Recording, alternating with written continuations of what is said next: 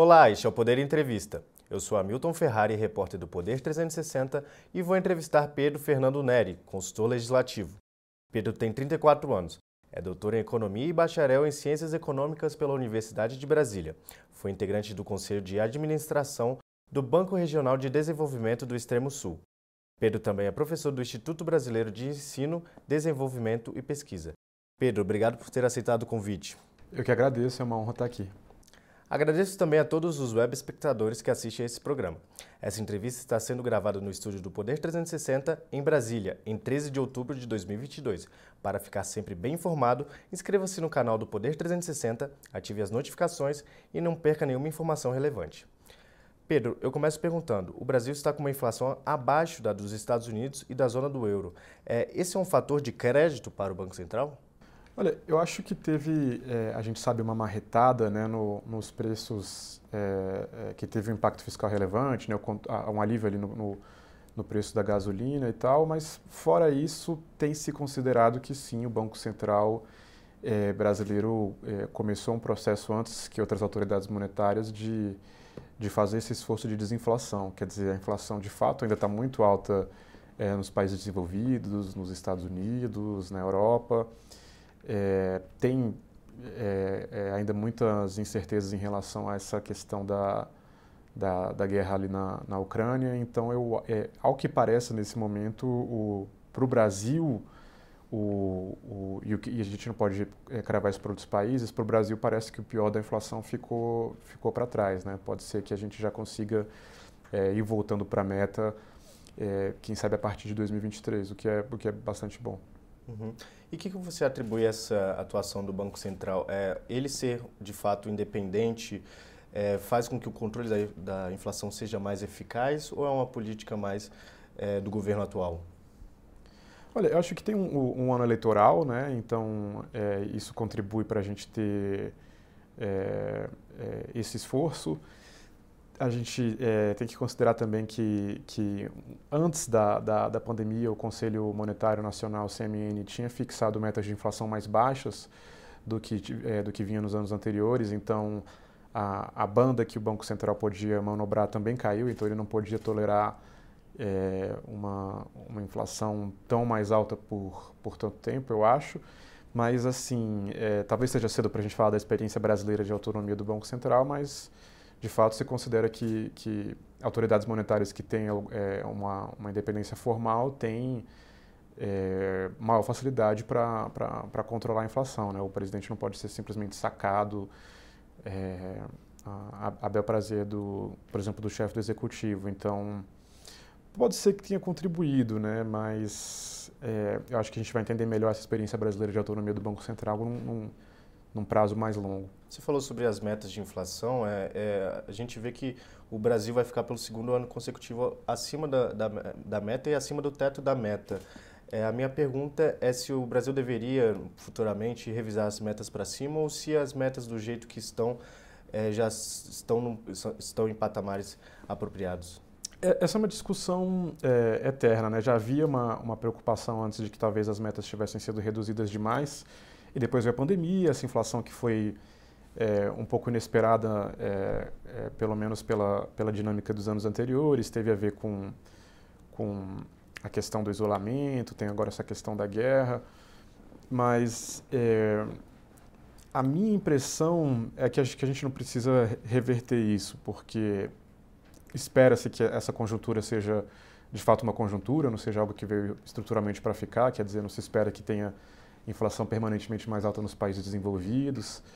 É, eu acho que, eventualmente, se a guerra for muito longa, o, o mundo vai aprender a lidar com ela e, e retroceder é, é, é, passaria uma imagem ruim. Né? Acho que a gente subir meta é, seria complicado. Eu acho que é como se fosse uma catraca, assim, né? a gente passou não, não consegue voltar. Né? Acho que a partir do momento que a gente baixou a, a, a, a, partir do momento que o CMN baixou as metas de inflação, fica muito difícil. Eu acho que alguém vir e, e, e, voltar atrás, porque a mensagem que, que se passaria é de que é, é, a inflação vai aumentar de vez. Né? Então, acho que seria bem complicado. Sobre as taxas de juros, é, o que você tem a comentar sobre essa essa decisão do Banco Central de levar para 13,75% e, vai, e diz que vai colocar por um período prolongado. Né? É, você avalia que foi exagerado esse aumento de juros ou foi adequado para a situação que o Brasil vive? Olha, como o, o banco tem essa obrigação de, de, de levar a, a, inflação à meta, ele não, não tinha muita saída é, a não ser, é, de fato, aumentar os juros pelo, pelo sistema atual. É, na verdade, alguns críticos já apontavam que talvez isso devesse ter sido feito é, antes. Agora, quando a gente olha o que está acontecendo nos países desenvolvidos, a gente vê que é, esse processo começou um pouco depois, né? só agora que os, que o, os, os juros estão subindo e não à toa existe um interesse nesse momento na, na economia brasileira em algum grau, porque a gente já passou por esse processo. Né? Então, não se espera que, que, a, que, a, que os juros vá, vão subir muito mais do que, do que já subiram, ou mesmo que vão subir é, de, de qualquer forma. Então, acho que o, que o mercado espera mais ou menos para 2023 é, é, que, que não, não é mais é, novas rodadas de, de, altas da Selic, é, uma estabilização e até alguma, alguma queda, né? Uhum.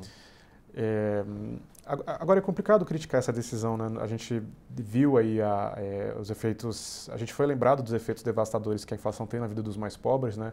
Isso estava um pouco esquecido, talvez, para a parte da, da opinião pública ou da academia, da, da intelectualidade. Nos últimos anos, a gente vi, vinha o crescimento de correntes que diziam que, que pode emitir moeda, não tem problema, é, inflação não é isso tudo. Havia uma, uma relativização assim da inflação. Agora a gente viu que, que a gente foi, acho que novamente, novamente lembrado que é, é, inflação é muito ruim para o conjunto da economia, é, é particularmente ruim para os mais pobres e acho que tem uma geração toda mais jovem que ainda não, não entendia muito bem isso, né?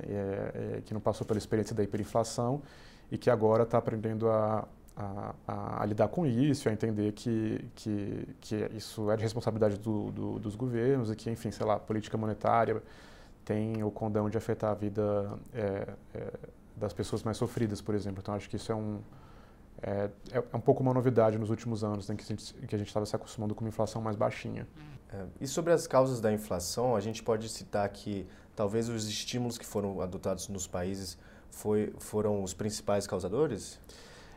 Eu acho que aqui no Brasil não. Acho que teve uma conjuntura que veio muito da, da pandemia. É, a gente vê ali no primeiro ano da pandemia é, é, aluguel subindo bastante, por exemplo. A gente viu depois, no segundo momento, uma alta de, mais forte dos alimentos, e aí sim tem uma, uma conjuntura internacional pesando muito.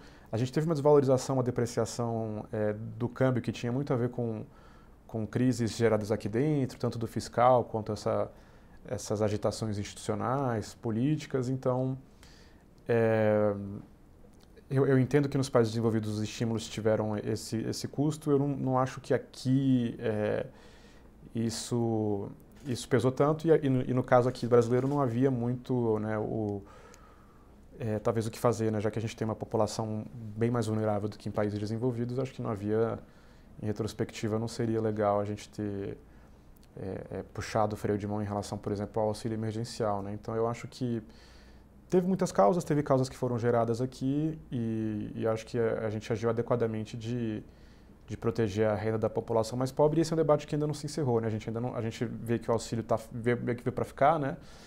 E existem promessas aí para 2023 e ainda não existe muita dúvida de como isso vai ser custeado. Então, é, eu acho que num, num, momento mais grave da pandemia seria muito difícil a gente ter, ter deixado de, de, de fazer esses pagamentos. Uhum.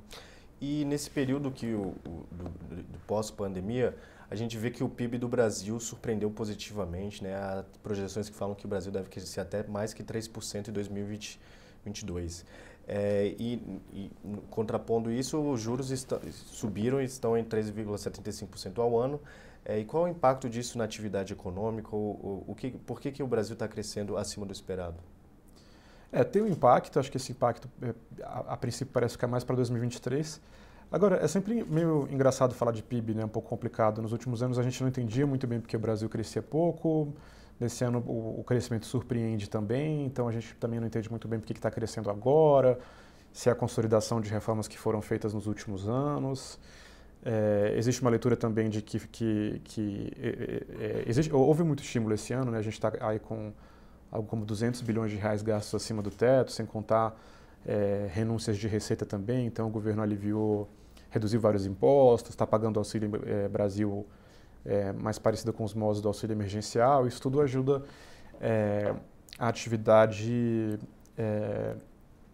em, em, curto prazo, mas de fato existe uma leitura de que reformas micro, é, é, mais focadas no ambiente de negócios, feitas nos últimos anos, é, teriam contribuído, mas sinceramente eu já desisti de, de, de comentar assim PIB, porque é, ainda tem as revisões, né? daqui a algum tempo vão revisar o PIB para baixo ou para cima, então às vezes uma época que o PIB parecia ter crescido pouco, na verdade tinha crescido mais, então eu acho que tem outras coisas que a gente consegue comentar com mais clareza do que do que PIB é, esses dias. Então vamos comentar sobre o cenário econômico global.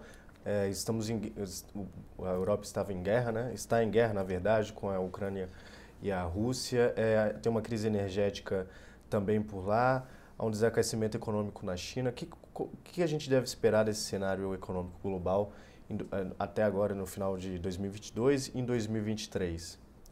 É, tudo indica que, que, que essas adversidades vão continuar. Né? A gente já tem aquela questão do, do Reino Unido, né? um, um corte muito brutal de impostos que foi feito pelo novo governo e, e que está trazendo é, preocupações. Então, o que a gente pode, acho que concretamente é, é, observar é que o eventual novo governo ou a continuação desse governo em 2023 não vai ter um, um, cenário internacional a favor, pelo menos não é isso que se mostra nesse, nesse sentido. Né? Então, é, vai ser mais difícil, por exemplo, financiar dívida pública, o governo vai ter menos liberdade para gastar ou abrir mão de, de, de impostos, então eu acho que isso traz um pouco de complexidade para o novo governo, porque a até um tempo atrás existia ali uma, uma visão de que talvez um novo ciclo de commodities, uma nova era favorável é, às exportações do Brasil pudesse fazer com que a, a economia pudesse crescer sem muito esforço, como é, aconteceu ali nos anos 2000, né? Mas ao que tudo indica, o, o 2023 vai ser um ano difícil da, da, da economia internacional, o país ainda saindo com é, inflação muito alta, juros subindo, esse, esse cenário de, de guerra, né? Então eu acho que é, acho que a gente vai ter discussões importantes no ano que vem no, no Brasil. Não vai ser um ano de assim de, de, de festa, de lua de mel, necessariamente com, com o governo é, eleito agora em, em 22. Uhum.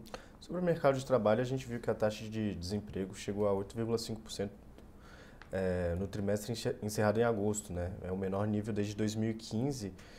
E o que, que, a gente deve esperar para o próximo presidente? É, ele vai herdar uma, uma, uma, taxa menor do que o governo passado herdou. É, isso é um, é um, um ponto positivo? É, é essa é, uma, é, é, o mercado de trabalho é uma, das, é uma das, das, das, variáveis que mais tem surpreendido. Né? A gente tem quebrado sucessíveis recordes aí de nível de ocupação, estamos chegando em 100 milhões de, de pessoas com emprego, emprego formal é, também tem crescido é, bastante e, de fato, pode ser que, essa, que, que aconteça do presidente é, eleito receber uma taxa de desemprego menor do que o seu antecessor recebeu, que na história recente do Brasil é bem raro, na verdade. É, é muito raro um presidente entregar uma, uma taxa de desemprego menor. Não que seja o presidente o causador disso, mas é muito raro ele entregar uma taxa de desemprego menor do que a que ele recebeu. É, eu acho que a gente pode é, esperar que esse, esse cenário é, é, se mantenha. Tem uma discussão aí mais complicada que a, a promessa de revogação da reforma trabalhista ou de revisão da reforma trabalhista, que pode tumultuar um pouco esse processo, né? ainda que não exista consenso se é a reforma trabalhista que ajudou a criar vagas.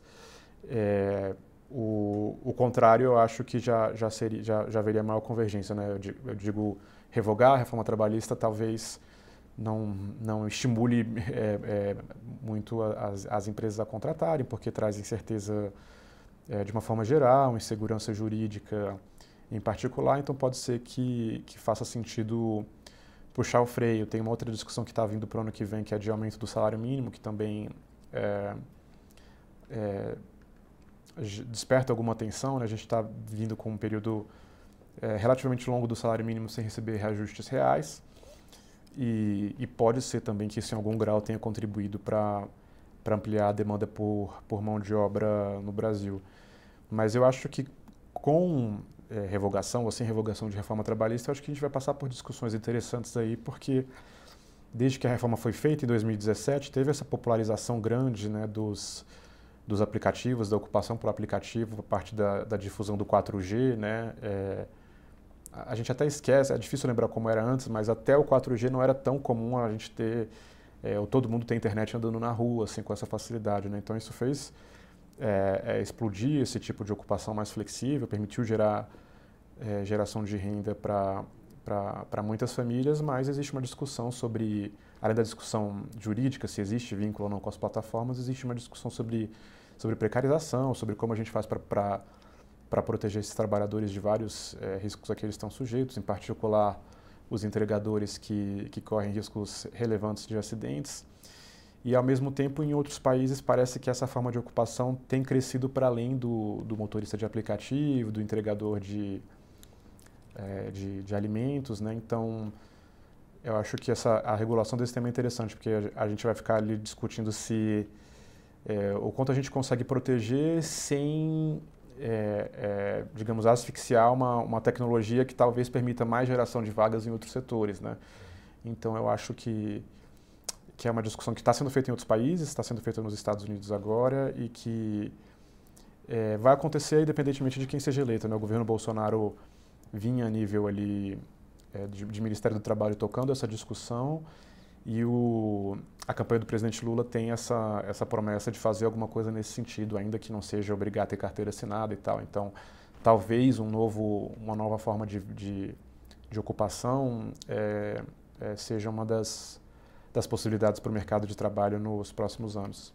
Uhum. Você vê que essa é uma forma de formalizar mais essas pessoas que estão na estão fora do mercado de trabalho de carteira assinada?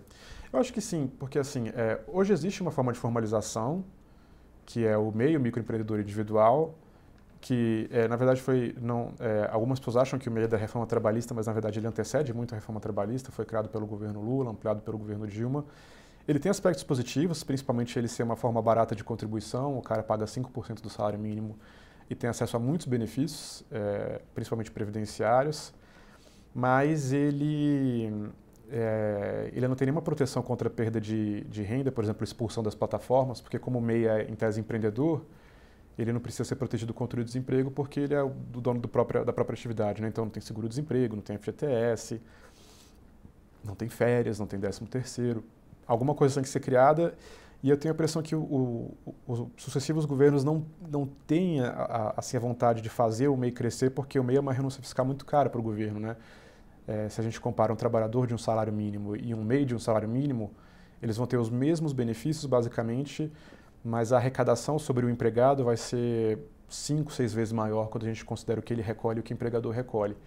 Então, eu acho que os governos não tiveram muito incentivo para estimular o MEI, estimular que as pessoas fiquem adimplentes e protegidas. Então, acho que alguma coisa entre o MEI e o vínculo CLT a gente vai ter que, que pensar para esse, para esse trabalhador. Né? Então, alguma coisa que garanta proteção sem é, é, sufocar a atividade, né? porque de fato, se a gente exige carteira assinada, por, por exemplo, para o entregador de aplicativo, aí ele vai, a, a, entrega dele vai ser bastante tributada, como ele trabalha muito de noite, fim de semana, que, que a legislação trabalhista, é, horários em que a legislação trabalhista prevê uma proteção especial, é, essa, essa, esse serviço dele vai ficando mais caro, então a gente vai ver é, ou as entregas ficando muito caras as famílias reduzindo a demanda, ou, ou as plataformas é, cortando os entregadores, deixando os entregadores mais a cargo dos, dos restaurantes. Então, de fato, e eu acho que existe até um consenso, uma convergência na própria esquerda de que isso pode acontecer, né? Não se fala tanto mais em carteira assinada, se fala num novo modelo, né?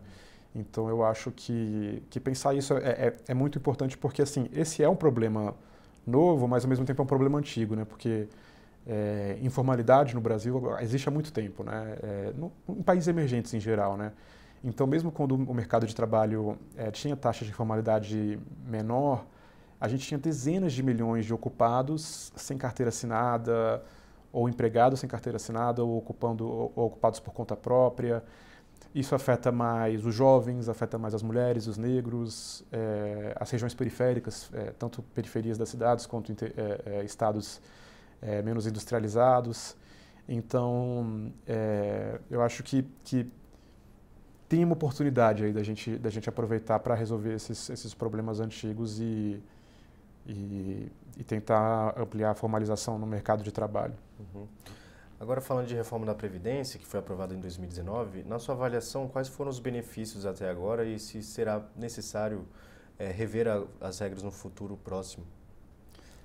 É, eu acho que, que, tem algumas coisas que precisam ser revistas, é, principalmente o que não foi atacado naquele momento. Né? É, em especial a Previdência dos Militares, porque isso tem um custo fiscal é, relevante.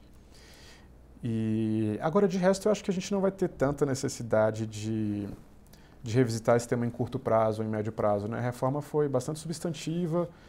É, talvez, eu acho que, idealmente, um governo com força política poderia voltar ainda e, e tentar mexer em alguma coisa dos servidores públicos que ficaram relativamente brandas quando a gente compara com a realidade do trabalhador é, da iniciativa privada, em particular do trabalhador mais pobre.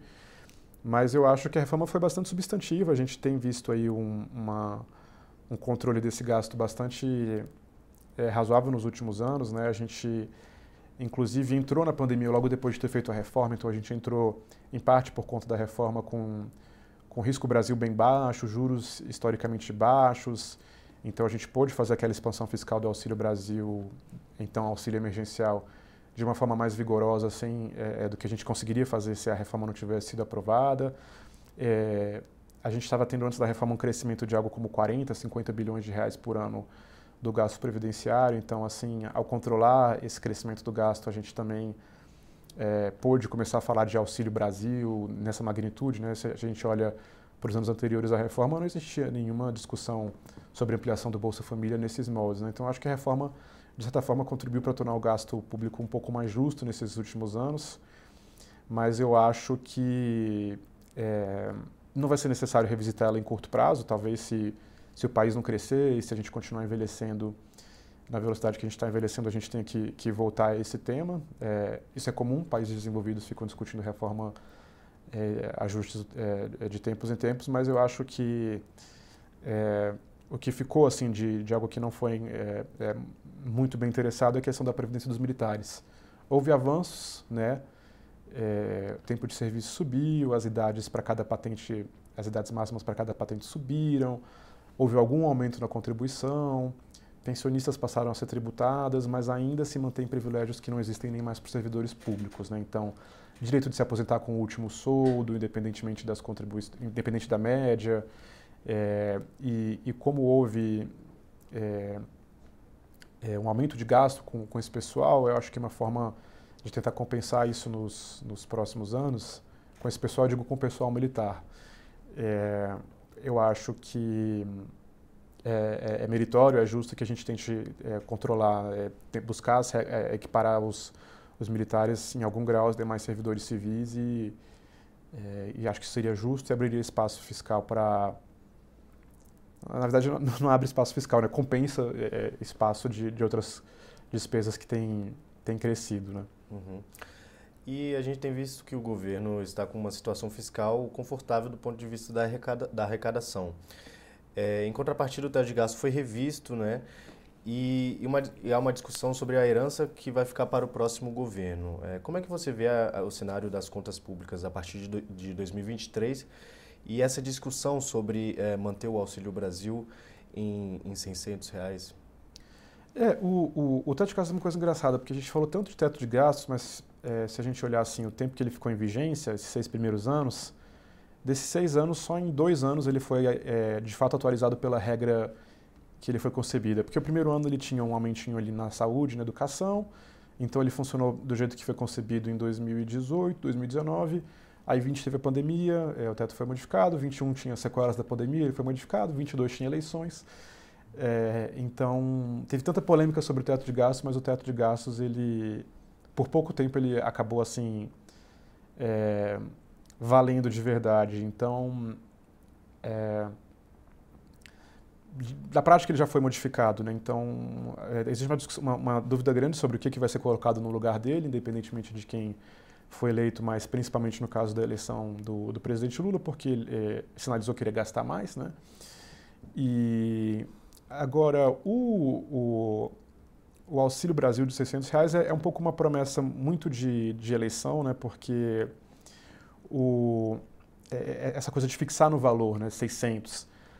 É, porque quando se fala no auxílio de 600 reais, está falando num valor único de 600 reais.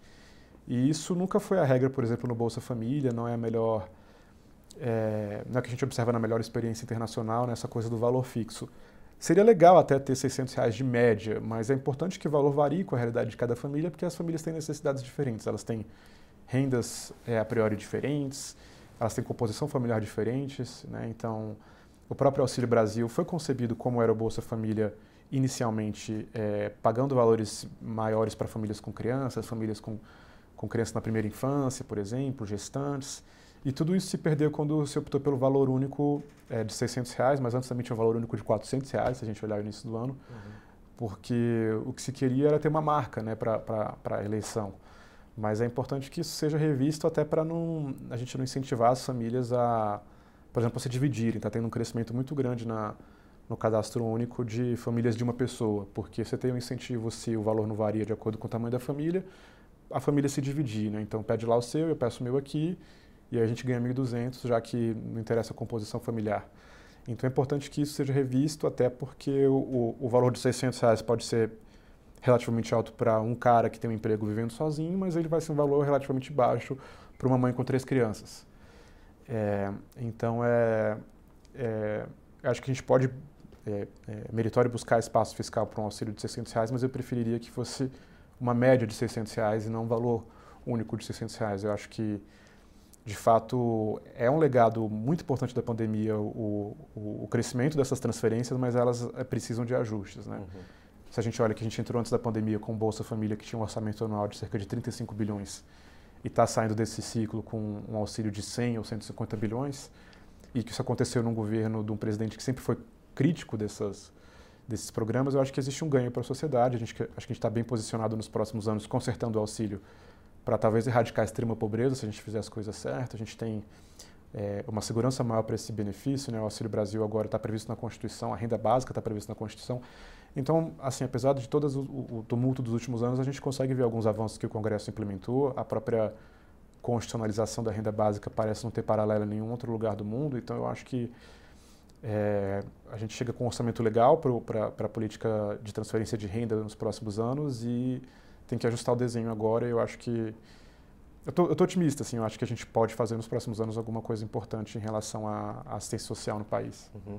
Mas do ponto de vista fiscal, é viável a gente manter esse auxílio de 600 reais com base nas contas públicas? Olha, é viável, assim, a gente tem, o, é, com 600 reais o auxílio ficaria em algo como 150 bilhões em 2023, por um teto de gastos que se aproxima de 2 trilhões então, a gente está falando, apesar disso tudo, de menos de 10% do gasto, algo como 5% do gasto. É, se, se, se, a gente reduzir, é, se, mais, se, algumas famílias conseguirem sair né, com o crescimento do emprego, é, a gente tem que achar algum lugar para cortar. Né? É, é, mas assim, se, se a gente olha que tem 90, 95% do gasto aí que não está voltado necessariamente para as famílias mais pobres, eu acho que está claro que a gente consegue fazer alguma coisa. Agora, de fato, uma tensão que tem para o próximo governo é, é, a questão do, da folha do funcionalismo. Né? A gente teve nos últimos anos um, uma elevação da inflação que corroiu o poder de compra dos, dos servidores, não foi dado reajuste e historicamente os servidores estão acostumados a receber o, o, o reajuste não passaram nos últimos anos por um período de inflação tão alta. Então, assim, isso a gente segurou por um tempo, isso permitiu que permite que outras despesas cresçam, por exemplo, o auxílio, mas talvez tenha um limite até onde a gente consiga fazer isso. Então, é, talvez acho que mais do que o auxílio, uma grande tensão para o primeiro ano do próximo governo vai ser como lidar com, com essa demanda por recomposição de remuneração dos servidores. Vai repor integralmente as perdas? Não vai? As duas candidaturas estão relativamente próximas dos, dos servidores, né? nenhum deles tem discurso é, de, de contenção desse gasto. Então, é, é, eu acho que essa é uma das tensões que estão contratadas para o ano que vem. Uhum. É, e estamos num cenário eleitoral polarizado. Né? O senhor avalia que as políticas econômicas de ambos os candidatos podem melhorar o desempenho da atividade econômica no Brasil? É, é que não se sabe muito bem quais são as políticas dos, dos, dos candidatos. Né? Mesmo o, o, candidato do governo, que vai à reeleição, ele está é, prometendo muitas coisas que ele não diz como vai pagar. Né? Por exemplo, a correção da tabela do imposto de renda. Não se sabe ainda por quanto tempo vai se manter o, o esse subsídio que existe para gasolina e outros preços, né? É, em tese ele é temporário, mas na hora de tirar vai ser complicado. É, então eu acho que é uma eleição, acho que talvez mais do que outras, marcada pela ausência de propostas, né? É, é, em particular nessa semana que a gente está conversando, foi uma semana assim, de muita baixaria, né? Na, no, nos palanques, nas redes. Então eu acho que é, é, por outro lado, é, é, talvez valha mais a pena a gente ficar atento não, não só a, a quem está sendo eleito no executivo, mas a própria composição do Congresso Nacional, né, que não mudou muito. Então, eu acho que isso traz alguma segurança de que é, temas que foram importantes para o Congresso nos últimos anos, teto, reforma trabalhista, reforma da Previdência, vão continuar sendo é, importantes. Quer dizer, a gente vai tentar, é, a sociedade vai tentar acomodar essas demandas novas que estão surgindo com é, em algum grau com o arcabouço que, que já existe. Né? Então eu não apostaria em, em grandes mudanças com, com o Congresso que, é, é, pelo menos eu digo, esforços de contra-reforma, revogar totalmente reformas dos últimos anos, eu acho que não, não dá para esperar isso é, com o, o, parlamento que está sendo eleito, em boa parte reeleito. Né? Chega ao final essa edição do Poder Entrevista. Em nome do jornal digital Poder 360, eu agradeço a Pedro Neri pela participação. Eu que agradeço. Até a próxima. Agradeço também a todos os web espectadores que assistiram esse programa. Essa entrevista foi gravada no estúdio do Poder 360 em Brasília, em 13 de outubro de 2022. Para ficar sempre bem informado, inscreva-se no canal do Poder 360, ative as notificações e não perca nenhuma informação relevante. Muito obrigado e até a próxima.